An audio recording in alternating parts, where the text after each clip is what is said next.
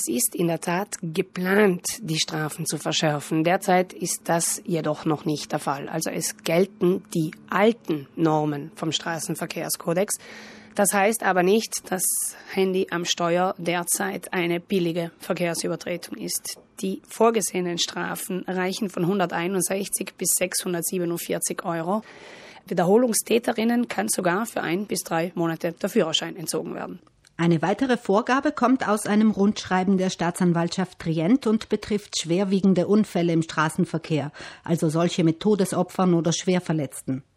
Besteht der Verdacht, dass der Unfallverursacher zum Zeitpunkt des Unfalls das Mobiltelefon verwendet hat, so kann dieses beschlagnahmt werden, vor allem um die Beweislage zu erfassen. Vom erklärten Ziel der EU, die Zahl der Todesopfer von Verkehrsunfällen bis zum Jahr 2050 auf Null zu senken, ist Italien noch weit entfernt. Das zeigen die Unfallzahlen des vergangenen Jahres. Das ist jetzt verzeichnet einen ganz leichten Rückgang bei den Unfallzahlen und bei den Verletzten. Es gab 175.000 Verletzte im Straßenverkehr in Italien. Die Anzahl der verunglückten, also der verstorbenen Personen, ist jedoch wieder gestiegen. Da gab es ein Plus von drei Prozent. Also es gab leicht weniger Unfälle, die waren jedoch schwerwiegender in drei Prozent der Fälle. Und zwei von zehn Unfällen sind auf Zerstreuung des Fahrers, der Fahrerin zurückzuführen.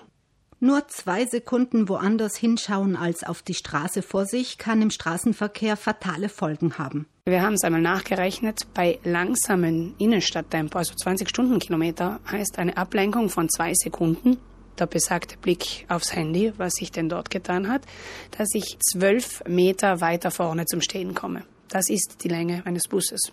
Zum Abgelenktsein kommt noch hinzu, dass es mit dem Handy in der Hand schwieriger ist, in einer brenzligen Situation richtig zu reagieren.